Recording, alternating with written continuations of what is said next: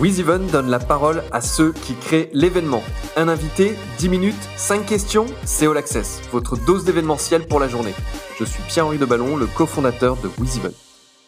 Je reçois aujourd'hui le président du directoire d'Opscotch, Frédéric Bedin. Salut Frédéric. Bonjour. Merci d'être avec nous. Peux-tu nous présenter Opscotch Group? Bah, Opscotch est une société de relations avec les publics et euh, qui dit relations avec les publics dit qu'on euh, crée des contenus euh, plutôt événementiels et originaux pour communiquer avec tous les types de publics, les journalistes, le grand public, les gens qui aiment le cinéma, les gens qui aiment le rock and roll, les chercheurs, etc. On est 500 en France et 300 répartis un peu partout dans le monde, donc ça fait 800 en total.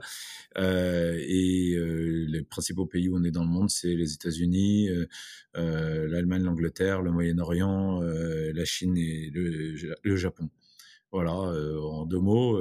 donc, c'est vrai qu'on est très axé sur les métiers de l'événementiel, c'est notre sujet aujourd'hui, mais, mais aussi sur tous les métiers des RP et du digital qui sont au service de, euh, de la communication des marques et des institutions. Et j'ai envie de dire tant mieux parce que dans, ce secteur, dans ce moment troublé, ça permet d'avoir d'autres euh, d'autres relais de croissance. Parle-nous un petit peu de, ton parcours pour arriver euh, aujourd'hui à, la tête de cette structure. Raconte-nous un peu. Est-ce que c'est par passion de ce secteur ou c'est le fruit du hasard? Non, c'est dans les années 80, euh, avec euh, mes associés de l'époque, et dont Benoît Devaux, qui est toujours mon associé, euh, on a eu l'idée de créer une société qui s'est appelée d'événementiel. Le mot n'existait pas, il n'était pas dans le dictionnaire. Hein. C'était un néologisme, comme on dit en grammaire, et pour créer des contenus au service des boîtes de relations publiques et, euh, et, puis des marques qui commençaient à faire euh, du sponsoring intelligent, euh, du mécénat, ce qui est jamais que du sponsoring culturel. Et, on a eu la chance de travailler très vite pour des gens comme Thierry Sabine, pour des gens comme Cartier, pour L'Oréal, pour des, des boîtes comme ça qui nous ont confié des contenus. puis on est devenu les sous-traitants de toutes les agences de relations publiques de France à peu près. et à un moment, on s'est dit, bah, plutôt que d'être leur sous-traitant, euh, devenons leurs concurrents. Donc, euh, on est devenu euh, nous-mêmes une agence de relations publiques en s'associant avec un de nos plus gros clients qui était Lionel Chouchan de Promo 2000, qui avait créé le festival d'Avoriaz, le festival de Deauville, inventé Bison Futé ou la fête des grands-mères, que nous on voyait comme des événements, mais lui comme des projets de, RP. voilà, donc on, en est là. Et, puis on a développé les activités dans l'événementiel voyage en étant les premières, la première agence à avoir une licence d'agent de voyage qui était illégale à l'époque. Euh, c'était en 94. Euh, et puis euh, Internet est arrivé. Je pense qu'on a été les tout premiers à faire des web TV en 98 pour Orange, le Club Med, des boîtes comme ça. Hélas, les réseaux ne, permettaient pas de les véhiculer, mais on les faisait et elles marchaient à l'intérieur des boîtes. Donc c'était très expérimental. et tout ça s'est développé. On est aussi rentré en bourse en 98, ce qui est pour une boîte d'organisation d'événements était assez original. Euh, et, euh, et, depuis, on a cessé de nous développer, et notamment euh, en s'internationalisant. et aujourd'hui, on aime à dire qu'on est le plus grand réseau mondial de RP non américain. Mais on est donc C'est le cocorico. Et d'ailleurs, en parlant de cette internationalisation, on, viendra sur le contexte forcément du, du, Covid, mais en plus, je crois que vous avez des, bureaux au Liban qui ont été durement touchés aussi par, euh, euh, par l'explosion dans le port, non? Je me trompe Oui, alors par chance, euh, nos bureaux sont dans le quartier de la Quarantaine, pour ceux qui connaissent Beyrouth, donc qui est pile sur le port. Et par chance, il y avait eu un cas de Covid dans l'immeuble la veille, et l'immeuble était vidé pour désinfection. et du coup, les caméras de surveillance nous montrent les vitres qui traverse euh, les bureaux de part en part. Euh, il y a 20 mètres de, de, long. Et on se dit, heureusement qu'il y avait personne, parce que sinon, ils auraient été découpés par les bouts de verre. Et euh, on n'a eu aucun blessé, c'est une grande chance. Et du coup, en revanche, les ordinateurs sont toujours sur les bureaux, les vases sont toujours en place, puisque le souffle a, a fait casser les vitres et encore une fois traverser les le, le, verre euh, de part en part des bureaux, mais euh, les bureaux, les chaises, euh, les tableaux au mur, tout est, même les papiers sur les bureaux sont quelquefois restés en place. C'est la seule fois de l'année, je pense, Frédéric, que tu as dit merci le Covid. Oui, merci le Covid. Et puis du coup, et bravo aux équipes euh, du Moyen-Orient, parce que le, notre headquarter du Moyen-Orient est, est, à Beyrouth et ils ont, ils ont mis du plastique sur les fenêtres et ils ont recommencé à travailler puisque Internet ne s'est jamais coupé. Et trois jours après, après avoir mis quelques bennes à ordures, quelques brouettes, ils ont monté des brouettes dans les ascenseurs et ils ont déblayé avec des pelles. Et puis ils ont mis du plastique sur les fenêtres parce que pour l'instant il n'y a pas de vitres euh, achetables au Liban. Et puis ils ont continué à bosser et, ça tourne. Et c'est reparti. Bon, là on dit merci le Covid, mais en fait on dit pas merci le Covid globalement pour l'activité. Raconte-nous comment euh, le groupe Hopscotch, qui a une grosse activité, donc tu le disais, sur l'événementiel, traverse cette période. Est-ce que vous travaillez sur des nouveaux formats et notamment est-ce que vos clients euh, vous demandent d'adapter les choses? Oui, bien sûr. C'est-à-dire que les, besoins en communication des clients n'ont pas baissé. C'est la technique qu'on peut utiliser pour y répondre qui ont changé. Donc euh, déjà, toutes les activités de, relations publiques euh, et de marketing digital se portent bien, hein, voire très bien.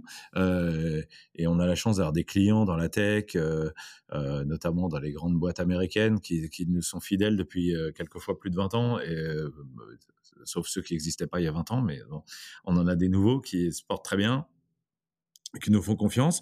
Euh, et puis toute la partie événementielle qui servait souvent à répondre à des besoins de communication interne, de, relations avec les influenceurs, euh, est évidemment très bouleversée. Alors, dans un premier temps, ça a été euh, un effet de sidération, tout s'est arrêté. Et là, on a développé depuis quelques mois, on va dire essentiellement pendant l'été, des, activités de, on va dire, digital event ou d'événements hybrides ou d'événements digitaux qui permettent de, de rassembler des communautés euh, thématique par thématique autour d'un petit public réuni dans un studio ou quand c'est même pas possible euh, d'événements uniquement numériques, mais avec des moyens euh, qui sont la combinaison des techniques de la télévision et du social media. C'est-à-dire que si on prend uniquement de la télé et qu'on fait de la, de, de, la, télévision diffusée sur les ordinateurs, en fait, ça, fait des programmes qui sont pas très intéressants à regarder. Si on fait que du social media, euh, c'est aussi pas nouveau. Et si on imbrique les compétences de l'événementiel, de la télévision et du social media tout ensemble, on arrive à créer aujourd'hui des expériences extrêmement nouvelles, euh, ce qui fait que notre activité dans les métiers de l'événementiel est revenue là autour de 50% de, ce qu'elle était euh, avant euh, avant Covid, donc euh, jusqu'en février. Euh, et il reste énormément de choses à inventer, ce qui est plutôt sympa. C'est-à-dire que on pense que le, monde de demain ne redeviendra pas comme celui d'avant parce qu'on aura profité de cette période pour inventer de, des expériences enrichies dont on profitera tous. Oui, donc tu penses que finalement, euh, imaginons demain, il y a un vaccin ou, le virus a disparu, tu te dis que finalement tout ce qui a été mis en place pendant cette période de transition sera de nouveau demandé par les clients. C'est-à-dire que euh, plutôt que d'aller à une conférence, on se dira en fait euh, il y a le format digital comme tu disais ou hybride qui me permet d'y assister et finalement mon retour sur investissement est presque mieux quand je peux le faire comme ça à distance. Alors non, euh, plutôt que d'aller à la conférence, je pense que ce sera toujours mieux que d'aller à la conférence. Euh, ce sera toujours mieux d'y aller physiquement parce que euh, il y a quelque chose qu'on a physiquement, c'est ce que j'appelle la sérendipité. Enfin, c'est la sérendipité. On va dire la rencontre fortuite. Quand vous allez écouter une conférence, c'est pas la personne qui parle sur scène qui est intéressant, c'est la personne à côté de qui vous êtes assis que vous ne connaissiez pas et que vous rencontrez à cette occasion. Et la personne qui parle sur scène, certes, vous pouvez la regarder sur Internet, mais à, la fin, vous pouvez pas descendre aller en bas de la scène pendant qu'elle descend pour lui donner votre carte de visite déjà. Et puis surtout tous les gens qu'on rencontre dans les couloirs, euh, en, prenant un café, euh, qui sont venus écouter la même chose et qui sont des gens avec qui on va pouvoir faire du business, avoir des idées ou créer des choses. Dans les festivals de cinéma, on vient voir des films, mais les, les films du futur s'inventent dans les restos et dans les fêtes. Euh, du festival de Cannes, du festival de Deauville, du festival de Gérardmer ou du festival de Beaune. Euh, c'est et donc euh, l'événementiel permet ça. C'est la c'est la vertu de la rencontre fortuite euh, qui crée l'innovation. Donc ça, ça ne se remplacera pas.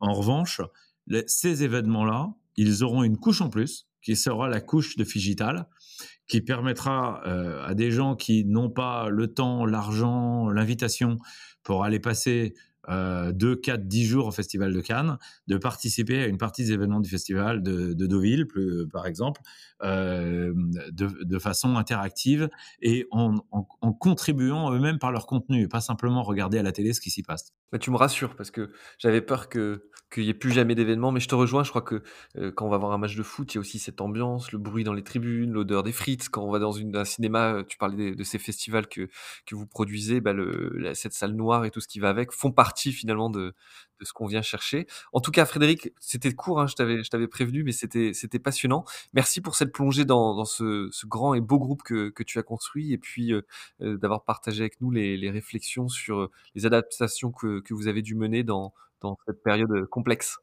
Génial, merci beaucoup. Pour la, merci à tous pour l'invitation. Et puis j'espère que comme après la, la grippe espagnole euh, en 1919, euh, il y a eu les années folles qui ont succédé à la belle époque, et ben on va inventer euh, les années folles de, des années 2020.